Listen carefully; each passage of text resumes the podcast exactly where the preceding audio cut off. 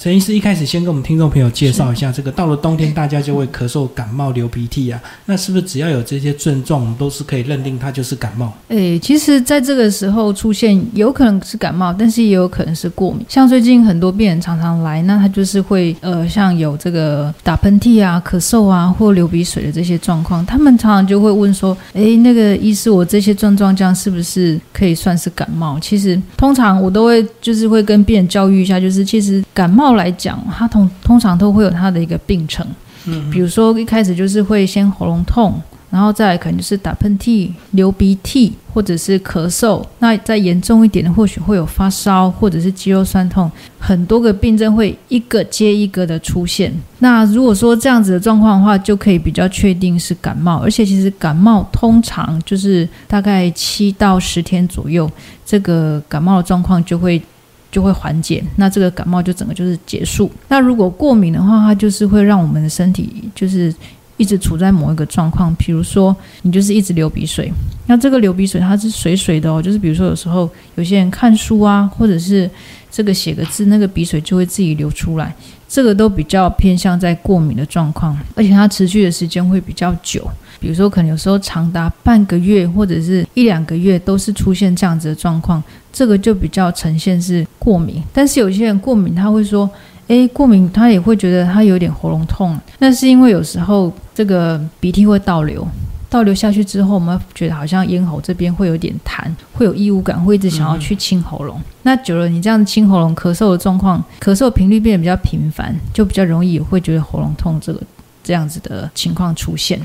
哦，等于是喉咙这个过度使用之后，它就有点发炎的现象，你就会觉得喉咙很痒，对不对？对，就是会这样子。嗯，那刚刚这个呃，中医师有大概把这个感冒跟过敏做一个区别，所以简单来讲，感冒它就是有一个周期，然后它的周期比较短，就对。对，感冒来讲的话，它的持续时间会比较短，就是依我们每个人身体的状况，我们自己的身体体力的免疫力还有恢复力来看，就大概就是最快就是三天，那最慢的可能就是十到十四天左右。那过敏的话，当然就是会持续的时间比较久。那还有一个比可以比较鉴别的，就是会不会酸痛。那如果说你会有那种好像哦感冒，就是咳嗽，然后这个肩膀的部分或肌肉会有酸痛的感觉，这个的话就可以归在感冒的部分。那还有就是发烧。发烧这件事情，其实感冒的话，有些人会发烧，有些人不发烧。但是如果你有出现发烧的话，就可就一定是感冒的这个状况。那过敏来讲，一般是不太可能会有发烧的状况出现。那再来就是流鼻涕或流鼻水这件事情，其实感冒的话，它鼻涕都是比较粘稠、比较黄，因为它的细菌数会比较多。那如果说过敏的话，就是我们刚刚说的比较这个鼻涕比较轻、比较水水的，所以有时候就是可能早上起来刷牙、低头的时候，鼻水就流出来了，或者是写字，或者是这个。在看一些书报的时候，鼻水就会流出来，这个就比较偏向过敏的一个状况，就是用浓度来区别，就对。那其实我们有时候常听到，呃，有些比较老一派的讲法，他建议感冒是完全不要看医生，就是让他周期自己好，对不对？所以像你们用中医的一个角度，你们会建议这样子吗？诶，我会比较不建议。其实感冒，它还是必须要尽快让它这个感冒的病程赶快结束，才不会去影响到我们的肺功能。因为其实，在临床上看到很多，有时候有些人感冒，对他真的就是采用自然疗法。对。可是到了久了，到后面之后，这个脉象来讲，会发现他的肺气，就是这个肺相关的脉气，会变得比较弱。那相对他的后面的这个免疫力或者是恢复的状况，会变得比较不好。那如果说他又不小心又遇到下一波另外一种感冒的病毒的话，他又会一直就是反复的感冒，这个对身体来讲是会比较累。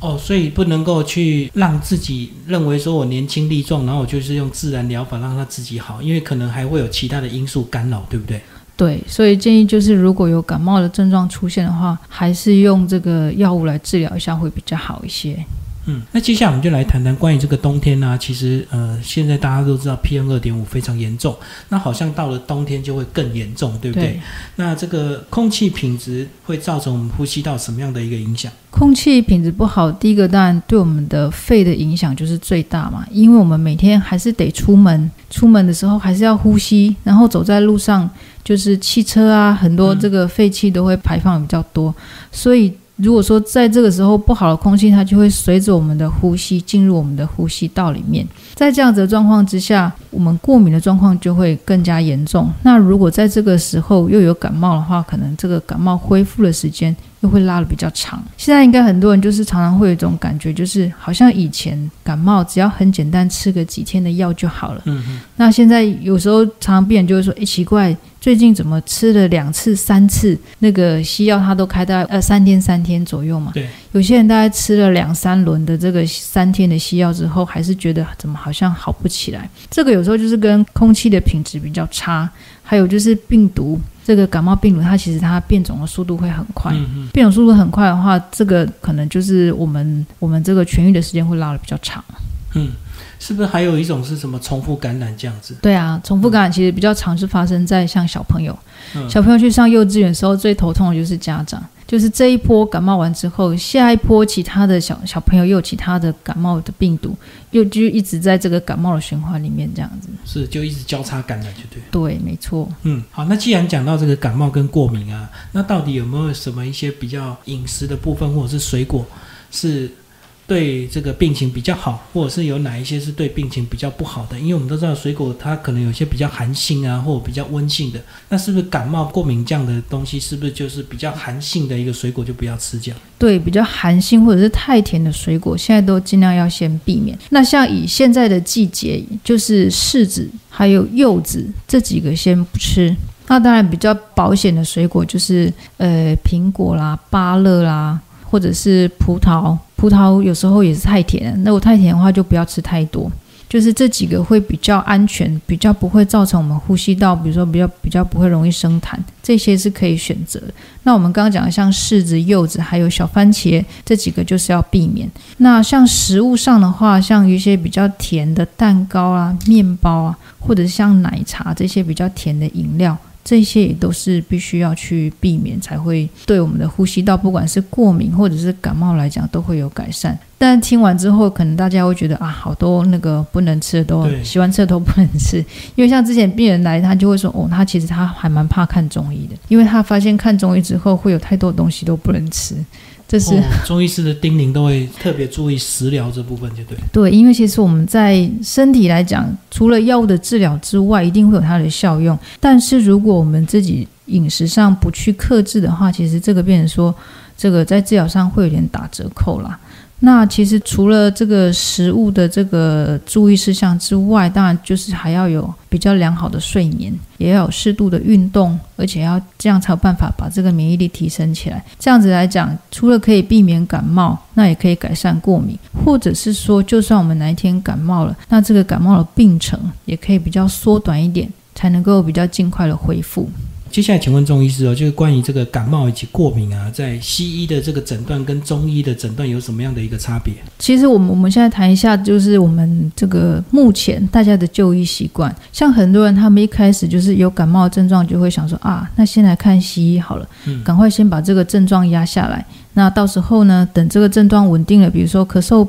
比较没有那么频繁了，或者是鼻水变得比较少了，到这个阶段再吃中药，再来收尾这样。一开始比较严重的时候，都是希望用西医比较快，对不对？一般人的印象就打个针啊，或者是一般人的印象，还有他们大家的就医习惯大概是这样子。嗯，但是其实对于疾病来讲，我们选择医疗方式是没有对错的。但是在将近这十年观察下来，就是初期时选择服用西药之后再来服用中药的人，他当然在初期症状治疗是很快啊，比如说咳嗽很快就不咳了。那鼻水很快就止住了，但是在这个过程之后，到后期病人都会觉得好像很多东西都被闷在身体里面，比如说好像诶痰也咳不出来，但是就是觉得有痰；鼻水好像也出不来，但是就是觉得有鼻水；呼吸道就是变得不是很舒服。那因为在西药的用药里面，可能会给一些。比如说这个抗生素啦，或者是一些杀菌的药啊，那个对胃来讲会比较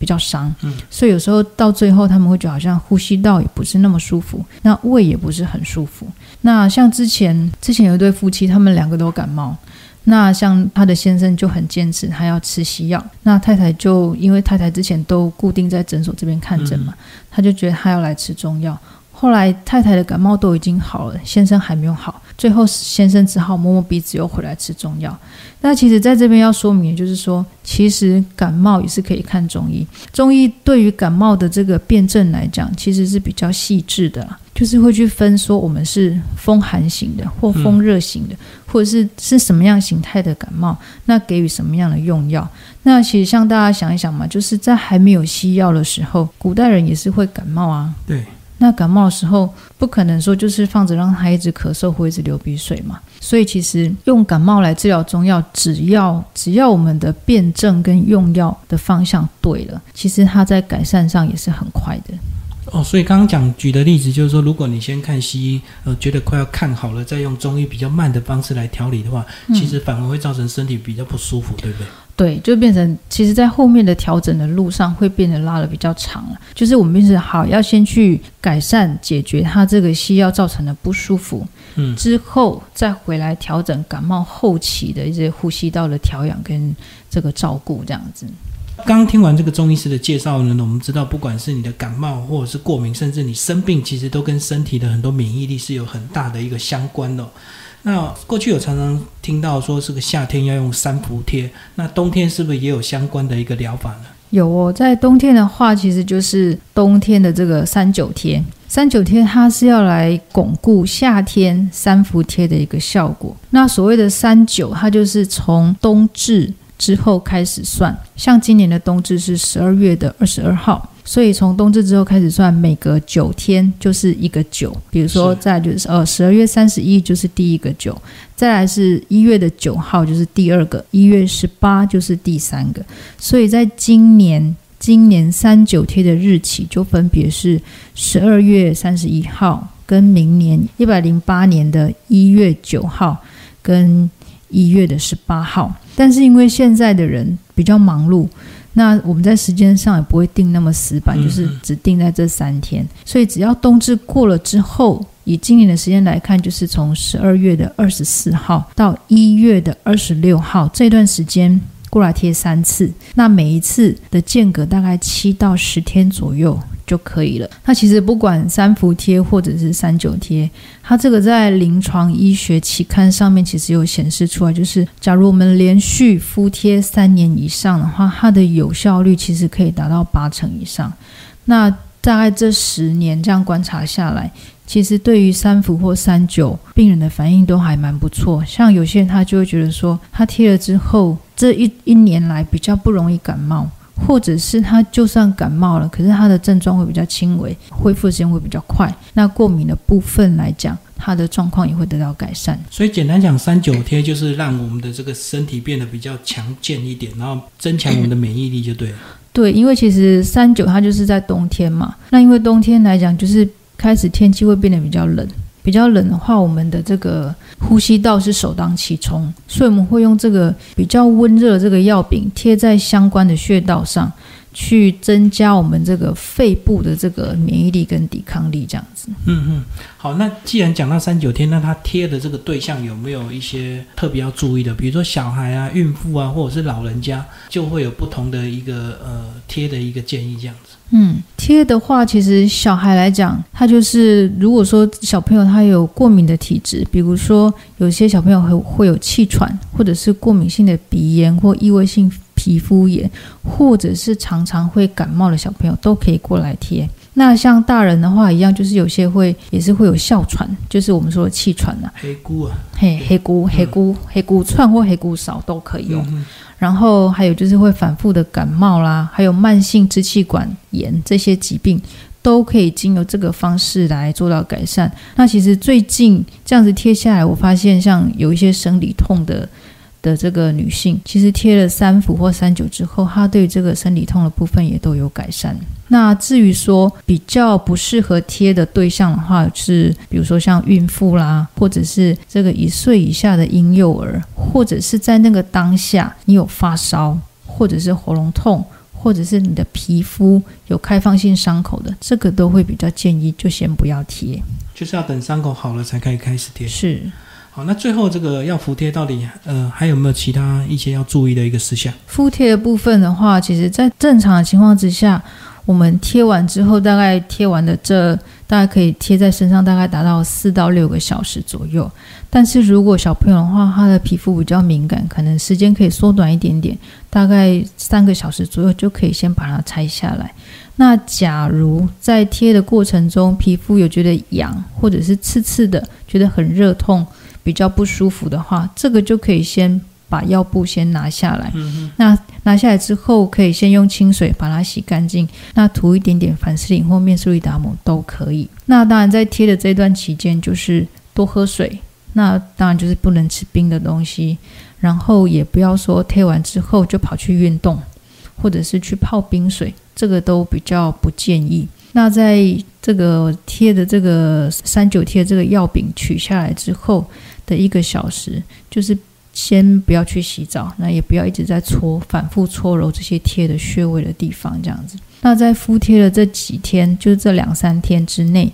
尽量不要吃海鲜类或者是比较辛辣的东西。这个是因为怕说在敷贴的过程中。如果说会造成皮肤的不适不适应的话，这个会造成它这个加剧它这个皮肤的红肿的状况，这样子。那我们刚刚介绍完感冒以及这个过敏的一些一需要注意的地方，甚至呢，你可以到了冬天呢，用三九贴来加强自己身体的一个抵抗力哦。那有没有哪些这个呃穴道是我们平常可以在家自己 DIY 按摩的，然后对这个感冒以及过敏呼吸道方面是有帮助的？像其实穴道来讲，我们在家里的话，自己可以比较容易找得到。比如说，我们先我们来介绍三个。第一个就是迎香穴，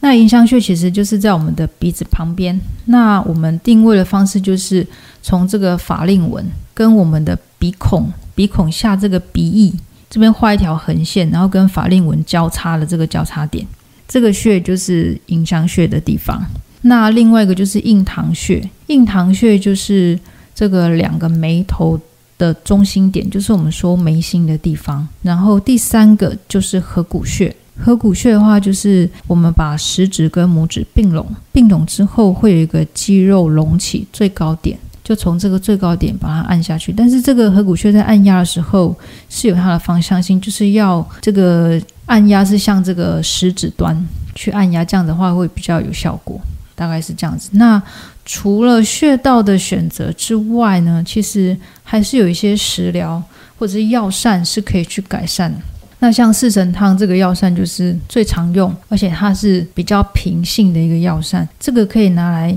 健脾，还有提升免疫力的效用。那如果天气慢慢比较凉的时候，可以选择十全大补汤。但十全大补汤在服用的这个前提之下，就是比如说，如果以女性来讲的话。就是要确定我们是没有肌瘤，或者是子宫没有任何的，比如说肌腺症啊或其他问题，这个可以来服用，这是没有问题的。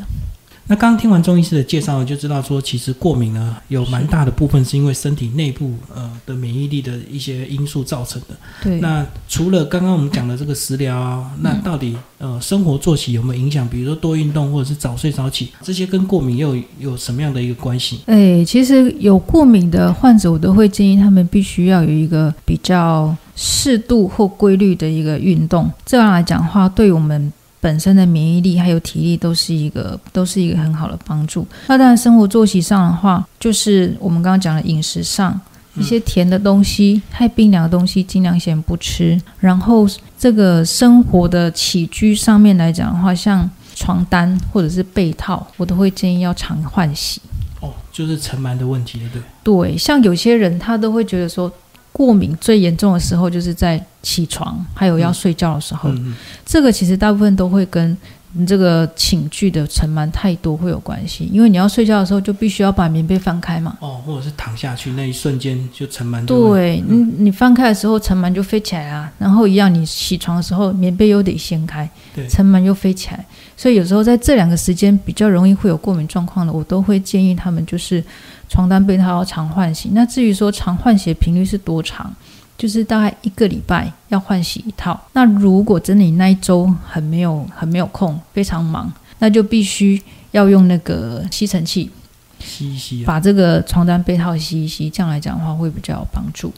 哦，所以尘螨的问题就是不是看起来这个很干净就不用换，就是时间到了就要换，就跟我们牙刷一样，这个时间到一定要换就对。对对对，时间到就必须要换。那最后，请陈医师来帮我们总结关于这一次我们提到的这个过敏跟感冒，在中医的建议上，以及治疗跟一些平常保健要注意的一个呃事项。关于这个过敏跟感冒来讲，其实我们刚刚提到，就是这个空气品质会影响到我们的呼吸道嘛。所以像现在这个空气品质真的不太好，所以如果说外出的话，最好是能够戴口罩，尤其是骑摩托车的听众朋友，就是在骑摩托车过程中一定要记得戴口罩。那另外。一个，如果说空气真的很不好，但是我们又必须运动嘛，因为其实运动是很好的一件事情。但是如果在这个状况，空气不好状况之下，我们就必须要去避免户外的运动或活动，那就退而求其次，可能就是到健身房去运动，这样这样才能够避免吸入更多的脏空气，或者是对呼吸道造成一些伤害，这样子。那像在生活起居上的话，就是我们刚刚说的这个床单被套要常常换洗这件事情，那就是我们刚刚提到的，如果说诶最好当然是每周，如果说没有办法每一周换洗的话，就是必须要用吸尘器把这个尘螨来吸一吸这样子。那刚刚饮食上也有提到嘛，就是要避免吃一些比较太甜的。或太冰冷的饮料，那当然还有一些比较刺激性的，像烧烤、炸辣了这些食物，尽量都是要避免去食用这样子。那像现在天气慢慢会变得比较冷，而且台北有时候又比较湿冷，所以其实第一个可能除湿机也要稍微准备一下。第二个就是这个暖暖包的部分，准备暖暖包，当然就是我们的末梢可以比较温暖，但是其实它还有用途非常好用，就是可以拿来热敷我们的胸口。那胸口大概是要放在哪个地方呢？大概就是从我们的锁骨下到这个膻中穴这个地方。那膻中穴在哪里呢？膻中穴就是我们这个两个乳头的中间点。这个就是膻中穴，所以只要放在呃锁骨下到这个膻中穴这个区块就可以了。那这个的话，热敷我们就大概敷个十到十五分钟，就要拿起来休息一下哦，让我们的皮肤稍微喘口气，休息一下，休息个十分钟之后再继续敷。这个的话，对于气管非常敏感，尤其是对于冷空气非常敏感的人，用这样的方式可以避免他吸到冷空气就开始拼命咳嗽这样子的状况。那最后一个当然就是要适当的运动，还有充足的睡眠。那饮食来讲，就是要要有一定的这个我们刚刚讲的那些，尽量都先不吃，然后要保持愉快的心情，这样子免疫力才会提升，这样对我们的过敏或者是感冒都会有改善。好，那最后再请教陈怡君中医师哦，就关于。讲到这个冬季的这个三九贴哦，那有些人可能他每年都有固定贴，那有些人他这个从来没有贴过，那是不是每一个人他因为体质的不同，所以他贴的这个反应跟效果都不一样，对不对？对，每个人对贴上去之后对身体的这个反应会不太一样。那其实在这边的话，我们要来强调一点，就是说呼吸道的部分，不管是感冒或者是过敏，但我们现在针对过敏部分来讲的话，就是说它这个治疗跟调养是需要一定的时间。那在这个过程中是需要有耐心的，哦所以在这边提醒大家，就是说我们刚刚提到的夏天的三伏贴或者是冬天的三九贴，它是一种穴位敷贴的加强疗法。所以在平常药物的调养，还有良好的生活习惯，这个也都是必须的，并不是说哦，就是夏天来贴三伏，冬天来贴三九，其他时间都不管它，或者其他时间就是作息也不规律，然后冰品跟甜的都不忌口，这样子来讲的话，即便贴了三伏或三九，这个过敏来讲，它要改善是非常有限。